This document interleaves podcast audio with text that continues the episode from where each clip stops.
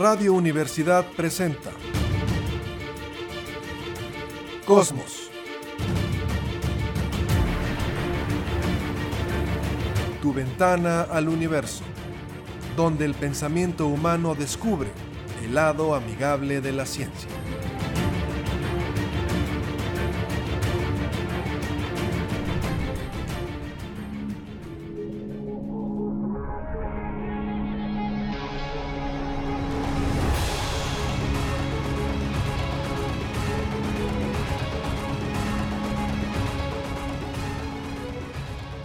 Tal? ¿Cómo está? Muy buenas tardes. Bienvenidos a Cosmos, tu ventana al universo, por supuesto, con muchísimo gusto en el 88.5 de frecuencia modulada en San Luis Potosí, Radio Universidad. Saludo esta tarde. Jessica Mena, ¿cómo estás? Hola, ¿qué tal? Bonita tarde para todos. Pues una vez más hablando de mm, astronomía y todos los temas que la relacionan. Capitán Cristian González del Carpio, ¿cómo estás? Eh, saludos, saludos a todos en esta tarde de sábado, otra vez para platicar del cosmos y de nuestro planeta también. Bueno, pues prácticamente ya se acabó el mes. Todos los memes que han mandado de Julio Iglesias, seguramente ustedes también ya quedaron hartos, que tenían que ver con eso, con el mes de julio, pero bueno, ya se terminó el mes y quisimos hacer algo diferente. Eh, para este programa, probablemente el que entra, depende cuántos temas nos queden en el tintero. Quisiéramos hacer un programa que tuviera que ver con teorías de la conspiración, porque de alguna manera hay muchos temas allá afuera que parecería que no queremos tratar o que no queremos eh, traer y hace poquito estaba viendo un documental y empiezo contigo Capi en el que hablaban de que era normal o es normal que como seres humanos veamos teorías de la conspiración porque los monos, los simios, les, gustaba encontrar patrones. Entonces que con esas características que le damos del simio es de lo más normal y no tenemos que asustarnos en empezar a encontrar esas teorías de la conspiración, a hablar, por ejemplo, de cosas que nosotros pensamos que no están ahí cuando supuestamente sí estaría, ¿no, Capi? Sí, lo que tú dijiste, los antropoides, nosotros somos de, un género de ellos y los primates eh, se han evolucionado, es una, eh, un orden de evolución que definitivamente eh, heredamos todas estas características físicas que vemos a colores, que tenemos manos prensiles, etcétera, etcétera y las emociones, la, el pertenecer a un grupo y el querer escalar posiciones es muy importante. Y entonces eh, el, primate, cualquier, cualquiera de las especies que se puede uno imaginar, de tantas que hay, siempre anda buscando qué está pasando en su grupo. Em, y evidentemente cuando hay algo que no, que no ve bien, pues tiene que tomar algunas medidas porque en eso le va la vida y la de, sus, su familia, ¿no? de sus hijitos. Entonces nosotros somos muy socialmente perceptivos, vemos patrones, la, educación, la ciencia es básicamente ver patrones en lo que pasa en la naturaleza y, y, sobre todo ver los patrones sociales. Todo el mundo siente a veces como que cuando hay un grupo y de repente uno llega a ese grupo y se callan, algo malo está pasando el, primate en sí es un es chismoso y grillero, realmente así es, no es una analogía chistosa, es, es eso, nuestro cerebro se desarrolló junto con nuestras áreas de, habla y de interpretación de, sonidos y de el idioma, pues, eh, para poder intercambiar información y esta información no era sobre fenómenos misteriosos, ni sobre que el sol, la luna o los dioses, sino era para ver qué estaba pasando dentro de la tribu, quién era muy hipócrita, peligroso, violento. De eso se trata y los estudios que se han hecho, eso es lo que está saliendo. Nuestro cerebro desarrolló eh, la capacidad de, de transmitir información y recibirla gracias al estatus que se tenía que mantener en la tribu, que básicamente, en pocas palabras, se llama como el chisme. Lo que se hace en una oficina burocrática de ver qué está pasando, eso es lo que los primates hacen todo el tiempo. Hasta le tomé foto a lo que estaba viendo en esta serie de Netflix y lo leo, ¿no? Para poder, este, pues de alguna manera entrar ya en contexto de lleno a la temática del programa las, están entrevistando a una persona y dice, las teorías conspirativas se multiplican en momentos traumáticos. Cuando pasa algo que es difícil de explicar o difícil de aceptar emocionalmente. Tendemos a creer en teorías conspirativas porque naturalmente como primates buscamos patrones. Buscamos signos recurrentes que nos ayuden a explicar lo que pasa en el mundo. Ojo, nada más, voy capi, voy rapidísimo, nada más se multiplican en momentos traumáticos cuando pasa lo que es difícil de explicar o difícil de aceptar emocionalmente. Capi, y ahorita vamos con Jesse. Sí, el cerebro humano busca patrones, busca eh, conspiraciones eh, posibles porque efectivamente ocurren un grupo de, chimpancés, un grupo de antropoides, es donde hay conspiraciones a cada rato. Eh, juego de Tronos, el juego ese y la película, habla de que todos se traicionaban entre sí, todos era una, una, manipulación de la opinión de los demás. Exactamente, la película es una exageración, pero en sí un grupo de primates es básicamente quién, quién asciende posiciones, quién se acerca al líder, y tanto hembras como machos tienen esos juegos de, poder. Juego de poder es el juego que hacen los primates cuando no están eh, ni buscando comida ni escapando de depredadores. Es totalmente, las teorías conspiracionales ocurren porque efectivamente suceden. Hay muchas que son bastante tontas, pero hay otras que son efectivamente reales. Así de simple. Jesse, a ver tu opinión, por favor. Algunas pueden sonar bastante tontas, pero en su momento para las personas que las hacen eh, tienen lógica, porque finalmente de eso se valen muchos charlatanes, ¿no? Para engañar a un montón de gente. Entonces simplemente usan palabras que como que suenan que tienen un contexto, que como que suena que tienen una relación o algún fundamento científico y con eso llevan un hilo eh, interminable para engañar y engañar y engañar gente. Aquí miren, para entrar ya en materia, eh, yo creo que una de las últimas teorías de, la, conspiración, que ha habido muchísimas, que yo recuerdo es cuando después de los atentados del 11 de septiembre, que fue un momento obviamente traumático para los Estados Unidos y para el mundo en general, ¿no? Por ahí alguno que otro inadaptado eh, lo celebró, es una estupidez de las más grandes, pero para el mundo en general.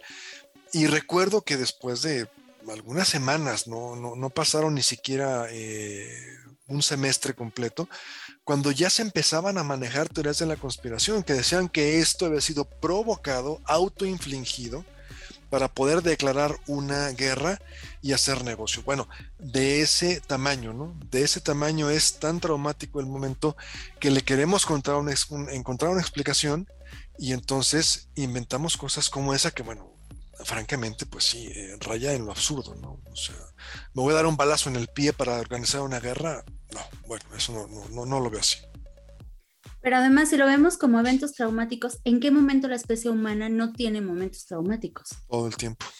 Todo el tiempo está en guerra, todo el tiempo, de manera personal, la gente tiene estrés, tiene ajetreo, tiene un montón de cosas, o sea, claro que pueden salir un montón de conspiraciones de todo, que si un chino se comió un murciélago o si fue un virus salido de un laboratorio, que lo que sea te puedes imaginar, absolutamente lo que sea, que si una vacuna te pone eh, un imán en el brazo, pueden sonar bastante absurdas. Como un GPS, claro, para detectar dónde estás, qué haces y todo.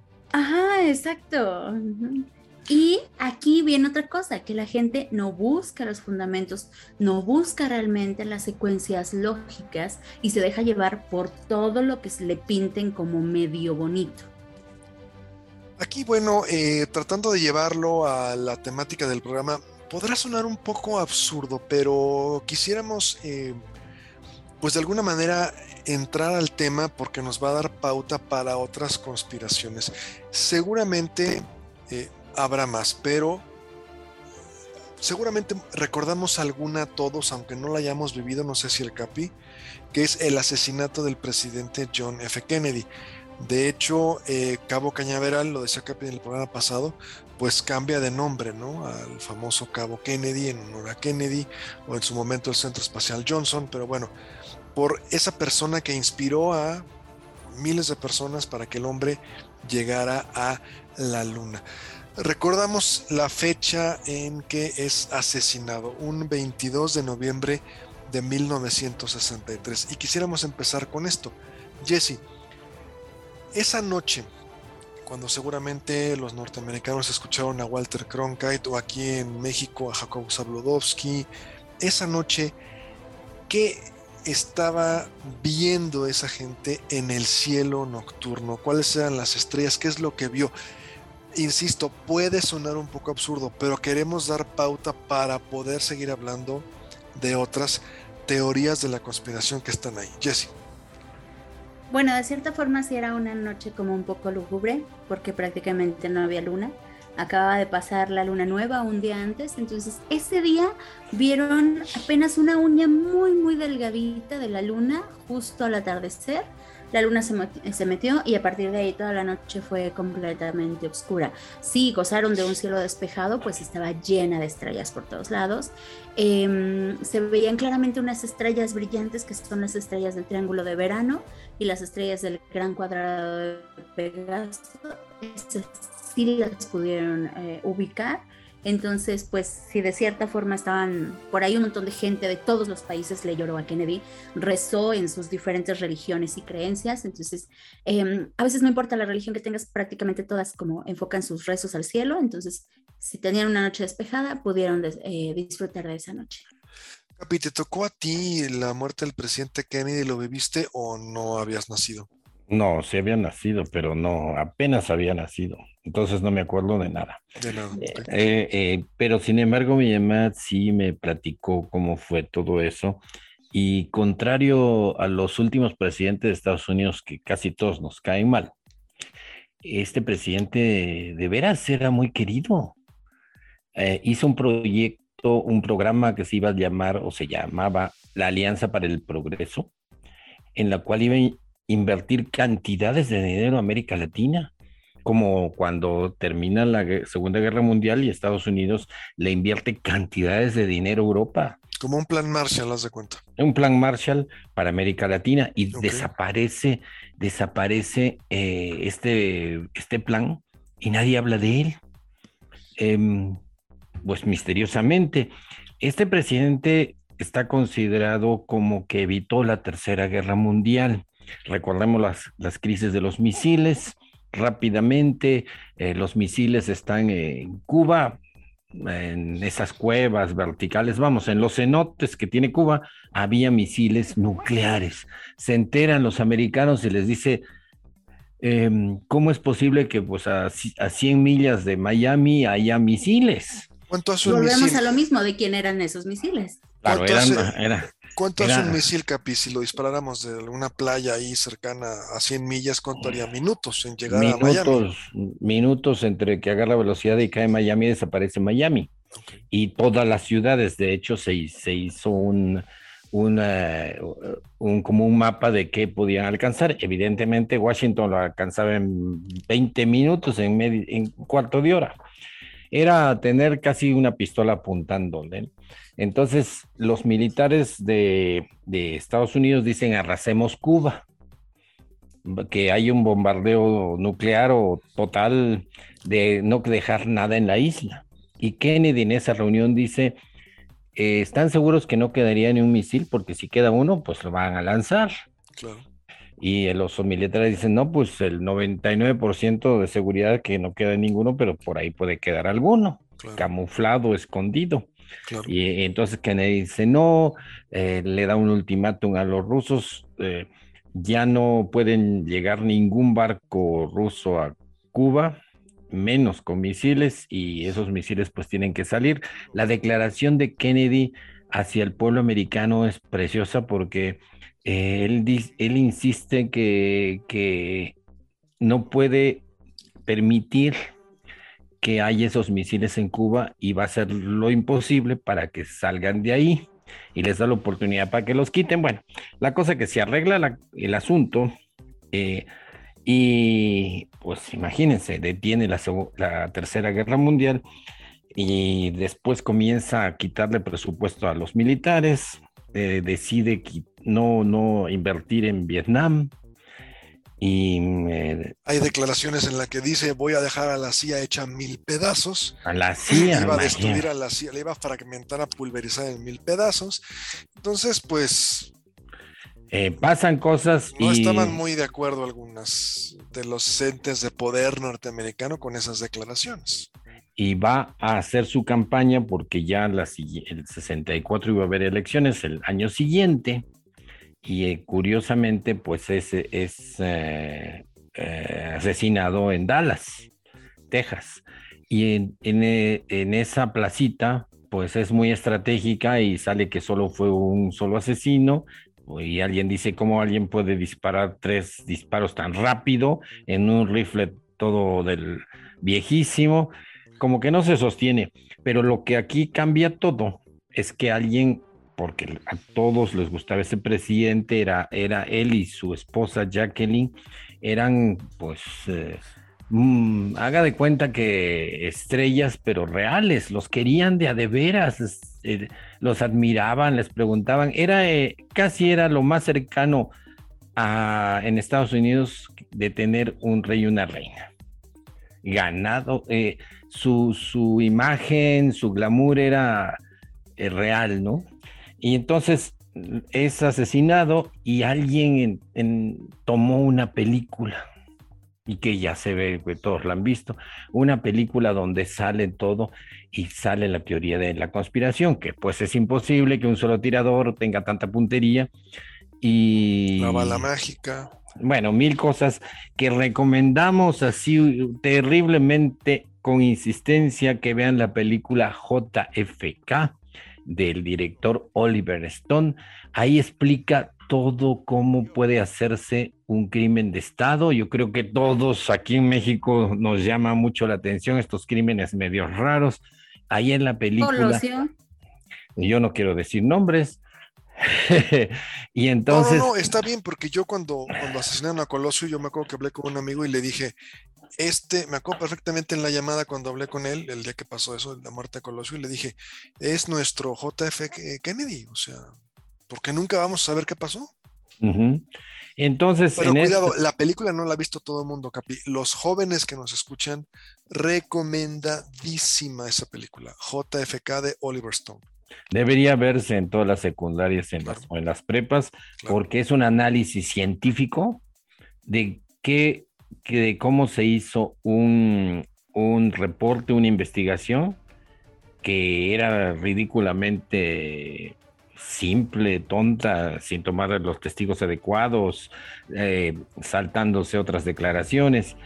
Y hay un fiscal, que aquí sí la fiscalía allá sí funciona, son aferrados, un fiscal en el estado de Luisiana, si no me equivoco, y este fiscal dice, voy a hacer una investigación por mi cuenta. Interpretado por Kevin Costner. Kevin Costner en la película, y fue real, hace esta investigación y comienza a encontrar pues mil cosas, ¿no? Pero fíjate, por eso queremos llevar ahí, Jesse, a la teoría de la, de la conspiración. El famoso informe Warren no se sostenía científicamente, por eso lo queremos llevar ahí. ¿En qué momento podemos hablar de teorías de la conspiración? Porque no es un programa de política, y en qué momento, pero se va a hablar de política, y en qué momento no. Cosas tan simples, Jesse, como si tú ves el video de Zapruder, se supone que le están disparando al presidente Kennedy por la espalda, y claramente se ven las imágenes que se va hacia atrás en el segundo disparo, por ejemplo, ¿no? Entonces, cuestiones de física elemental que hasta un niño diría, pues si le está disparando por detrás, Lee Harvey Oswald, ¿por qué tiene esos movimientos? O sea, no se Claro, la bala no tiene resorte, no es como una caña de pescar que lo vaya a jalar. O sea, y sale la bala y golpea al gobernador Connell y bueno, la bala mágica, pero no se sostenía el informe Warren científicamente, Capi. No había forma de sostener eso. Eh, no, pero, y, pero sin embargo, mediante los medios, mediante los políticos, empujaron el informe Gorren a fuerzas. Y para esto, eh, nuestros eh, jóvenes oyentes, pues se van a sorprender. Agarran a las horas, agarran al supuesto asesino. Él a su vez dice que él no tiene nada que ver. Claro, es lógico, ¿no? Pero lo agarran misteriosamente y luego a la mañana siguiente lo matan, muere. Casualmente. casualmente asesinado por otro, otro individuo. Jack, Ruby, Jack, Ruby. y el que lo mata a él también muere después. El que mata a Oswald también muere después en condiciones muy extrañas. Misteriosas. Y declaran que era por cáncer y demás. Entonces se vuelve cada vez más sospechoso y la película pues desentraña esto y lo pone de manera científica como deben hacerse las investigaciones. Pero en este caso entonces podemos hablar de una teoría de la conspiración que si nos preguntáramos los tres, no sé, empiezo, permítanme el burro por delante, para mí es un crimen de Estado. A John F. Kennedy lo mata el complejo industrial militar. Punto. No sé qué opinas tú, Jesse, no sé qué opinas tú, Capi, Jesse.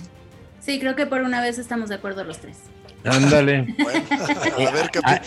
al principio de la película, salen las declaraciones del presidente saliente Eisenhower, Eisenhower y diciendo eh, me voy, la democracia está funcionando, eh, América, otra vez en vez de Estados Unidos dice América, América está creciendo económicamente, hemos ganado una guerra terrible contra el fascismo.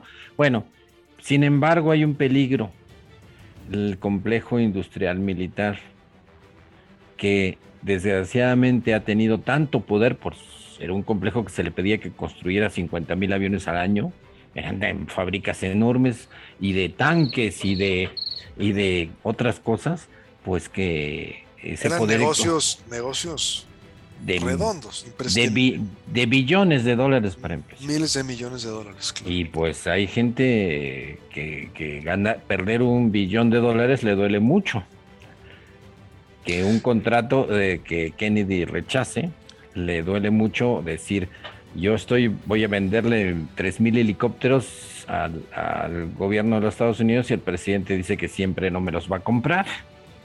Y cosas así, ¿no? Como ya no iba, como ya no iba a haber guerra de Vietnam, pues ya no se iban a utilizar todas estas armas. Y él, él lo dice el presidente saliente. Eso es lo sorprendente, que a su vez era, él también era un general, pero él dice, así se han dado las cosas tras, en la guerra. Tras bambalinas, y se nos acabó ya prácticamente el tiempo, pero queríamos poner en contexto para cuando hablemos de otras teorías de la conspiración, ver cuáles se sostienen y cuáles no. Tras bambalinas, Ike Eisenhower decía, yo soy militar, yo puedo controlar a estos cuates. Pero este jovencito, senador, guapito que viene eh, con su esposa, no va a poder con ellos. ¿Y qué razón tuvo el señor Eisenhower? Totalmente.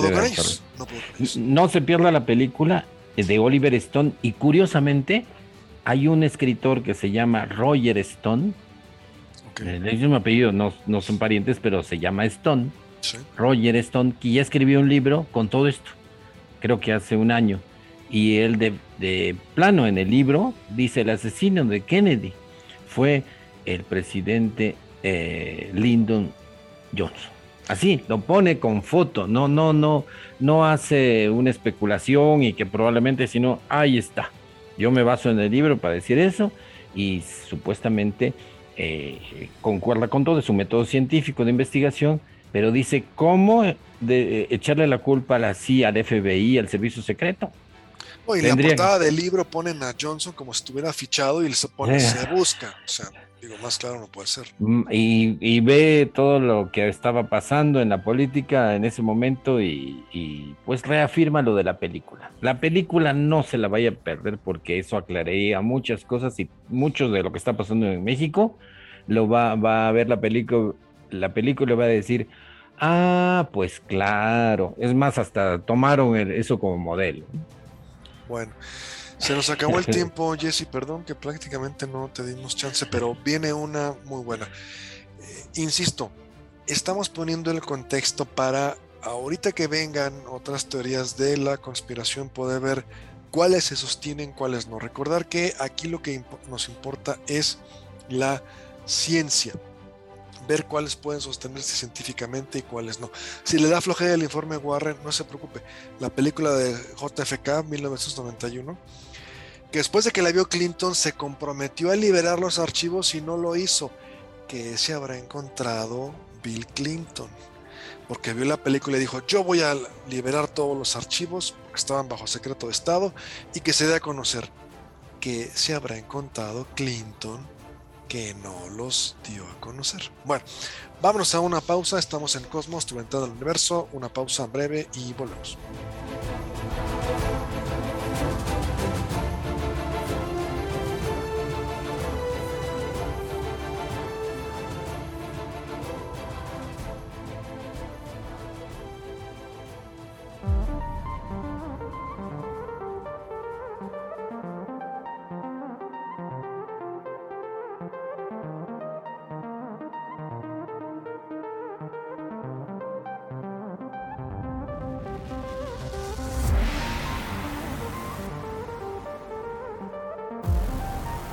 Regresamos, estamos en Cosmos, tu ventana al universo, en este programa polémico de Cosmos, teorías de la conspiración. El bloque pasado platicábamos del asesinato de John F. Kennedy.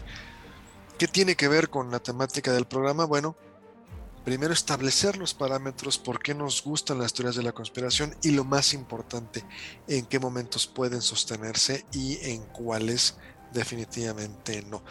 A ver qué le parece. Recordamos que en 1974, todavía no habíamos nacido Jesse y un servidor, se envió un mensaje al cúmulo de Hércules, el cúmulo de estrellas, mejor conocido como el catálogo, el objeto del catálogo Messier número, ¿se acuerdan? 13. 13. Se envió entonces un mensaje a M13. Recordamos, el radiotelescopio de es este que sale en la película de Contacto, que está en Puerto Rico, una antenota impresionante en la cual se recibe y se envía información. Y en ese, a través de ese radiotelescopio, Frank Drake y Carl Sagan, imagínense nada más de quién estamos hablando, Frank Drake y Carl Sagan, diseñaron un mensaje para que fuera enviado a este cúmulo estelar, el cúmulo de Hércules o M13. Este cúmulo se encuentra a 25.000 años luz y se encuentra conformado por unas 350.000 estrellas. Lo que ellos buscaban era enviar un mensaje y ver si alguna probable hipotética civilización extraterrestre pudiera captarlo, decodificarlo y enviar una respuesta. La longitud del mensaje fue de 1679 bits. ¿Por qué creen ustedes que se escogió esa longitud? 1679. ¿Por qué ese número? Es el producto de dos números primos. Exactamente. Un número primo, recordamos, es aquel que solamente puede dividirse entre la unidad y entre sí mismo. ¿Ok? ¿Cuáles eran esos dos números primos? 23, y, 73. 3, exactamente, 23 y 73, o sea que solamente puede descomponerse en 23 filas y 73 columnas. El 16 de noviembre del 74, ¿qué fue lo que se envió a este cúmulo a través de ondas de radio, por supuesto, rápidamente? Solo ceros y unos. Era en lenguaje binario, pero si usted lo, lo decodificaba, ¿qué traía? Los números del 1 al 10, los números 1, 6, 7, 8 y 15, que respectivamente representarían al elemento hidrógeno, carbono, nitrógeno, oxígeno, fósforo y el famoso chon, o sea, los ladrillos básicos o los componentes básicos que forman la vida fórmulas de algunos nucleótidos de ADN como la dexorribosa, adenina, citosina, fosfatos, bueno. La estructura de la doble hélice del ADN, que es prácticamente la comparten todos los seres vivos que habitan este hermoso planeta. La figura de un ser humano, en la cual se le ponía una altura promedio de 1,73, bueno, así lo tomaron ellos el sistema solar y el radiotelescopio, es decir, de donde había salido el mensaje. Fue polémico porque algunos astrónomos como Martin Ryle dijo, no anden enviando mensajes al espacio para que nos, nos contacten alienígenas, porque pueden descubrir dónde estamos y venirse a robar todos nuestros recursos o a conquistarnos, ¿no? Obviamente, aunque era británico, pues pensaba como norteamericano, ¿no? Nos van a invadir nos van a quitar todo, pues muy al estilo, al estilo gringo.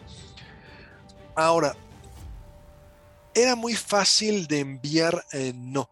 El, el mensaje es muy probable que ni siquiera pudiera llegar completo al cúmulo M13, porque se vio severamente dañado y degradado por el medio interestelar. Si este mensaje perdía algunos cuantos bits, ya se volvía indescifrable. Entonces, aquí lo que se llegó a manejar después es que más que intentar contactar alguna civilización extraterrestre, lo que se buscaba era probar las capacidades del telescopio. Al telescopio se les iban mejoras y dijeron, pues, ¿por qué no mandamos un mensaje a M13 para probar la potencia del telescopio? Claro, el mensaje lo hizo Drake y Sagan, es algo profesional, bien hecho, pero no era tanto para contactar alienígenas, era más para probar la capacidad del telescopio. ¿Dónde creen ustedes que o por dónde venga la teoría de la conspiración? ¿Qué se les ocurre? ¿Alguna idea? X. Bueno, pues que en 2001 se dio a conocer lo que es lo que actualmente vemos en los medios como el mensaje de Chill Bolton. El mensaje de Chill Bolton es la supuesta respuesta al mensaje que se envió a M13, en el cual, cuando estaban casualmente muy de moda, los dejar mensajes en cultivos, ¿se acuerdan que de repente de un día para otro aparecían distintas formas geométricas perfectas supuestamente en campos de cultivo en Inglaterra y en otros lados? Bueno, pues en un campo de cultivo de Inglaterra apareció un mensaje que se llamó ya la postre el mensaje de Chill Bolton, en el cual supuestamente los alienígenas nos respondían. Nos respondían lo mismo que les enviamos, nuestro código genético, los elementos de los que estamos formados, nuestra forma, altura, su sistema solar, lo mismo nos contestaron, pero en un campo de trigo. Y no habían pasado ni, ni 20 años. Ajá, exacto. Yo creo que leen mentes, porque si yo te mando un mensaje, ¿cómo me lo vas a contestar? A menos de que me las la mente o algo Bueno, pues entonces ustedes dos, Jesse y el Capi, son conspiradores, porque llegaron los alienígenas a contestarnos el mensaje del cúmulo M13 y ustedes están...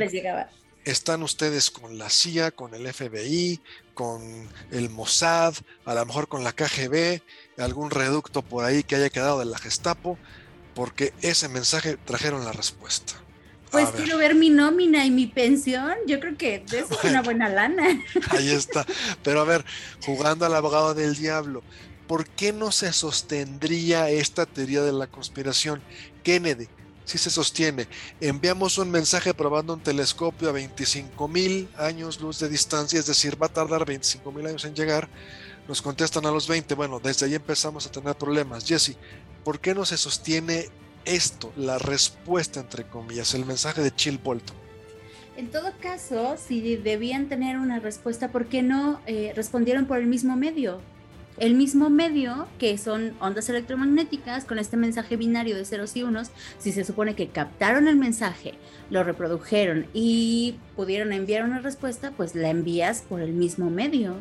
Pero eso es lo que decían los ufólogos, ¿eh? Esa era la queja de los ufólogos, algunos muy conocidos aquí en México, que decían, se quejaban de que los científicos no lo tomaban en serio porque la respuesta no fue en el mismo medio que los, ellos le habían enviado. Yo lo envié en ondas de radio y como no me llegó en ondas de radio no le hago caso. Esa era la queja. Capi, ya dio Jesse su eh, punto de vista. ¿Por qué se sostiene o no se sostiene la famosa respuesta al mensaje al cúmulo estelar M13. Sí, porque en la dirección que lo enviaron, todo está moviéndose en el espacio. Ni, cuando llegara después de 25 mil años de estar viajando la luz y con una intensidad ya muy bajita allá, eh, pues ahí no iba a estar el cúmulo. Además, eh, en ese cúmulo no se sabe que no hay estrellas parecidas al Sol, ¿no? Son diferentes, son estrellas eh, de otro tipo. pero en 300 mil estrellas, 350 mil debe de haber alguna que otra.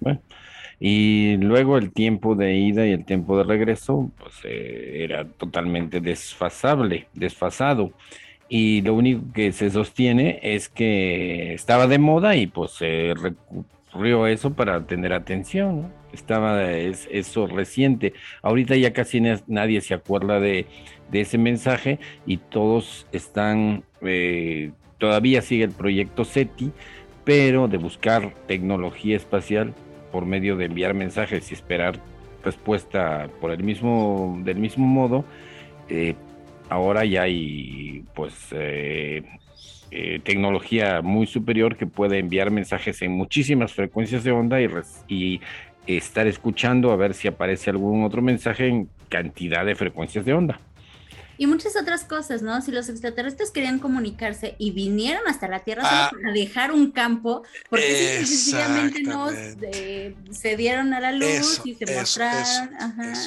Hay teorías de la conspiración que podemos desbaratar con simple lógica. Viajan, para empezar, les llega el mensaje al segundo de haber salido, ¿no? Bueno, viajan miles de millones de kilómetros de años luz, llegan a la Tierra y en lugar de sentarse y tratar de contactar y dar la respuesta, se ponen a aplastar un campo de trigo. y ahí viene la respuesta al cúmulo, al, mensaje que se envía por ondas de radio al cúmulo M13.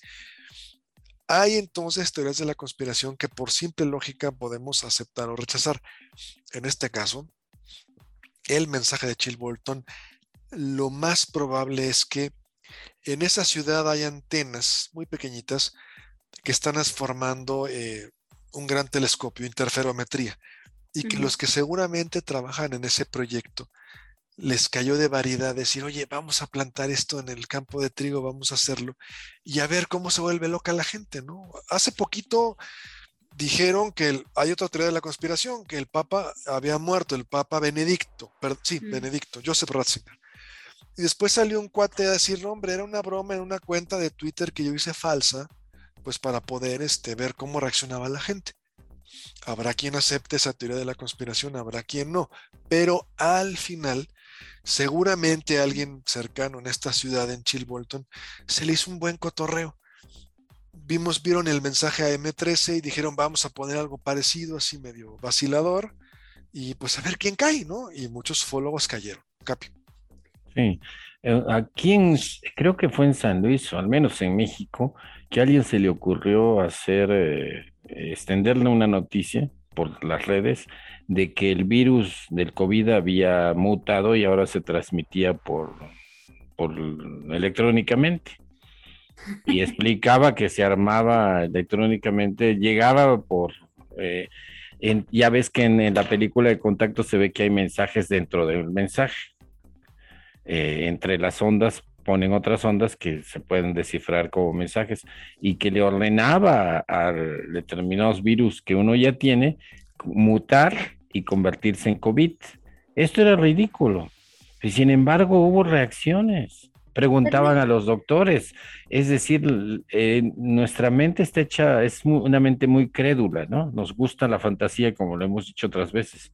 Y cuando nos ponen así cosas medias raras, nos fascinan no, no, nos fascina oír de seres extraterrestres y, esa misma gente no, no se compra un libro de astronomía y lo comienza a estudiar. Pero queremos ver monstruos y no, no se ponen a leer algo de biología a ver si hay esos monstruos en la naturaleza.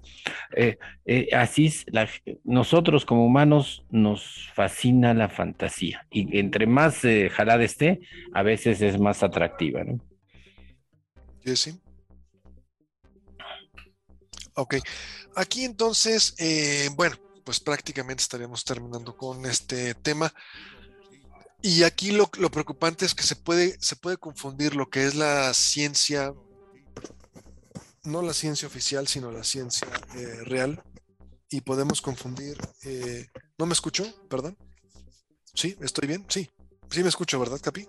Sí, Jessica es la que no se escucha. No, por eso, por eso, pero ahí voy, ahí voy. Pensé que me, me, a mí que no me escuchaba. Se puede confundir lo que es la ciencia eh, más soportada ¿sí? de lo que serían las pseudociencias, ¿no? Al final el cúmulo, el mensaje al cúmulo de M13 es realizado por dos grandes, Drake y Sagan. Es un buen intento, pero pensar de eso a pensar que ya vinieron a contestarnos, bueno, pues ya eso es un total despropósito, ¿no?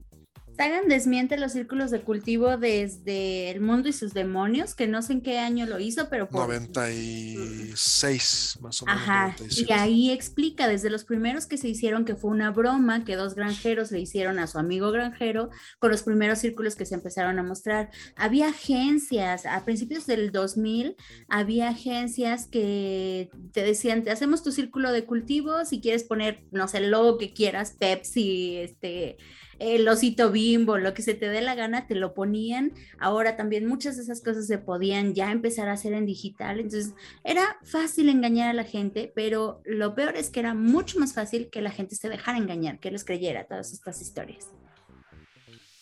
Bueno, pues entonces ahí prácticamente terminé el tema. Y Capi, de lo que tú traes preparado para esta tarde, en otra teoría de la conspiración, por supuesto, es muy famoso, ha salido en muchas películas de Hollywood. Eh, de hecho, por ejemplo, en películas como Día de la Independencia, los militares se negaron a trabajar en la película por las referencias que existía a eso. La famosa Área 51, una base militar aparentemente en Nevada, no tan lejos de Las Vegas, de la cual se han hablado cualquier cantidad de cosas, pero la más famosa es que ahí ahí están los restos de una nave espacial que chocó en el 47 en Roswell y ahí están los restos de los alienígenas muertos y los restos de la nave. Capi, ¿qué nos tienes que decir al respecto? Eh, que no hay nada más eh, estratégico para ocultar secretos que crear una, una teoría de conspiración. En la... a ver, interesante, ¿no? El, dato, a ver. Por ejemplo, esa área, efectivamente, efectivamente en esa área pues, pasan cosas raras, pero cosas raras eh, desde el punto de vista militar. Se hacen pruebas de, de equipos sumamente especiales. Y hay un ejemplo clarísimo que ahorita lo voy a comentar, de que esa área le hubiera convenido mucho a, Noriega, un dictador de Panamá, y a Saddam Hussein interesarse en esta área, porque justamente ahí se estaban probando los F-117, esos aviones con formas y recubrimiento antirradar. Y se reportaban ahora platillos voladores en forma de triángulo y efectivamente. Color negro, color negro. Color, negro. Entonces, efectivamente, e, estos aviones eran así. ¿Qué mejor secreto de que decir que estaban piloteados por seres verdes o lo que quieran? Y obviamente la gente pensante no les iba a hacer caso y los estrategas militares tampoco. Y cuando ocurre la invasión a Irak, esos aviones. Del desierto la tormenta del desierto, esos aviones son la punta de lanza, son los que destruyen eh, Bagdad, los centros estratégicos de Bagdad, los centros de comunicaciones, los centros de control militar. esos aviones, los eh, de forma de triángulo, nunca los habíamos conocido antes, no teníamos idea que existían, pero si íbamos por el área 51, uno vivía cerca o iba de paso, iba a ver cosas triangulares y juraba que eran cosas triangulares volando y, se hacía esa teoría. Y qué interesante que una teoría de conspiración sirvió para guardar un secreto militar muy importante. Y así debe haber cantidades. Em, cuando hablen, cuando se habla de ovnis, ahorita han puesto que puedan ser drones, entonces abren la posibilidad de que sean investigados realmente, como drones. Pero que no sean fantasías de gente loca. Ajá, efectivamente. Y yo digo que fue una estrategia muy interesante Y si yo tuviera un secreto que guardar medio misterioso, pondría luces eh, cerca así misteriosas en la noche para que la atención se vaya por ahí, porque ya lo dijimos, el humano le encanta estas cosas misteriosas y fantasiosas y entre más mejor. Aquí entonces, Jesse, parecería que esto no proviene de estos aviones stealth, sino más atrás, en el famoso, famoso proyecto Mogul, en el cual se lanzaban globos aerostáticos en los 40 a grandes altitudes con buenos sensores para tratar de detectar posibles explosiones nucleares en la Unión Soviética y poder decir, bueno, estos cuates ya tienen armas atómicas, sí o no. Y con la tecnología del momento lo que se buscaba era eso. Cuando uno de estos globos falla, cae en esta zona y se empieza a hablar de que era un platillo volador, lo dijo bien el Capi, los militares, bueno, se frotaban las manos, tuvieron el, el mejor distractor. Piensen que son aliens y que es una nave que se estrelló y que no sepa la Unión Soviética que estamos investigando si ellos ya tienen armas nucleares. Jesse. Sí, el primer registro de un ovni como extraterrestres es en el 47, si mal no recuerdo. Eh, un piloto estaba haciendo un vuelo de reconocimiento, entonces ve algo precisamente que era uno de estos eh, globos aerostáticos y mm, lo reporta como un objeto volador no identificado. Eh, entonces, había ahí en ese momento varios reporteros. Uno de los reporteros es el que saca la nota de ese ovni, pero empieza a lucubrar como civilizaciones extraterrestres. Entonces empieza a darle no el tinte militar que estaba reportando el piloto, sino un montón de fantasías. A partir de ahí empieza todo el boom de los extraterrestres por todos lados y entonces empiezan todas estas teorías de la conspiración, ¿no? Y mucha gente lo que reclama es, entonces, ¿por qué si yo busco en Google el área 51 está tapada? Con un cuadrito gris? Pues porque pregúntale a cualquier país a ver si te va a dejar ver sus instalaciones militares. Ultra secretas. Exacto. o sea, el que sea hasta México, el país que quieras, en África subsahariana, por allá, nadie te va a dejar ver sus instalaciones militares nada más porque tú las quieras ver. Y muchas otras cosas. Nos quedan eh, tres minutos, pero sí, de hecho, hay hasta tours. Si usted va a Las Vegas, le pueden dar un tour Acelera 51. Y lo único que hacen es llevarlo hasta un camino ya sinuoso en el que le dicen: a partir de aquí no puede pasar. Si usted pasa, se puede usar fuerza letal para detenerlo. Y ya, o sea, pero la gente paga por eso. Y de hecho, también mucho del turismo de esa zona, bueno, hay una calle que se llama eh, el. Eh, freeway extraterrestre, eh, venden hamburguesas eh, o batidos, malteadas con nombres alienígenas, o sea, hay toda una, industria del turismo en base a eso y bueno, pues la gente tiene derecho, ¿no? A, vivir de esas cosas. Al final se, toma una foto, una selfie con el letrero ese que a partir de aquí eh, armas letales y se emociona y, y, se asegura que esa noche vio algo. ¿no? Y lleva un buen par de binoculares, los teléfonos graban alguna cosa y qué maravilla, ¿no? Pero bueno, al final entonces, eh, sí, el área 51 debe ser una base militar ultra secreta donde se prueban armas de última generación y que obviamente no quiere que ninguno de los enemigos de los Estados Unidos las conozca y muy poca gente debe tener acceso a ese tipo de información. Capi, nos queda un minuto para cada quien, por favor. Sí, es interesante ver eh, esa fascinación por el misterio que tiene los que tenemos los humanos. Eh, se pueden desviar en teorías de conspiración, pero eso también esa curiosidad de buscar patrones y misterios y resolver misterios nos ha llevado a, la exploración, a la exploración espacial. Y, sobre los ovnis, pues nunca se podría terminar de hablar. Recordemos que en México se hizo todo una programas y programas de televisión, toda una corriente de, un mundo nos vigila, mientras había problemas terribles sociales.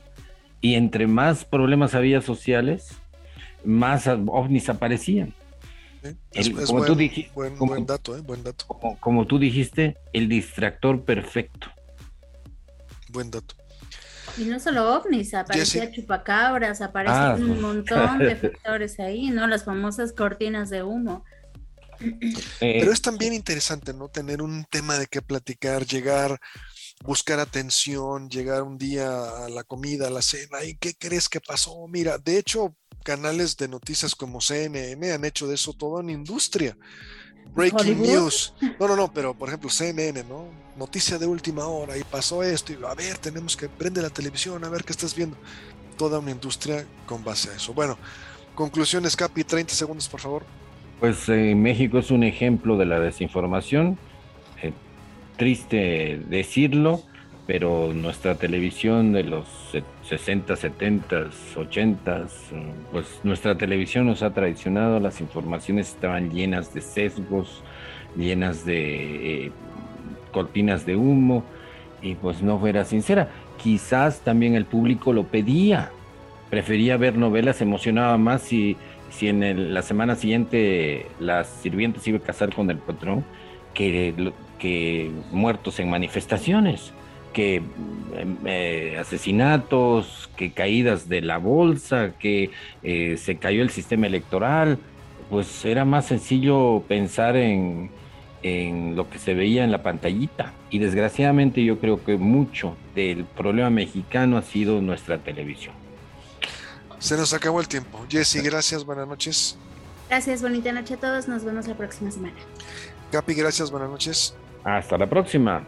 Nos vamos, esto fue Cosmos, tu ventana al universo, todos los sábados en punto de las 6, aquí en Radio Universidad. Pásela muy bien, nos vemos.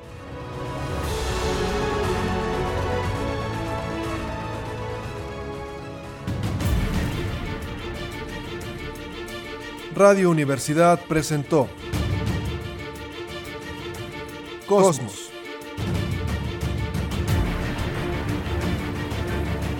Tu ventana al universo, donde el intelecto humano descubre el lado amigable de la ciencia.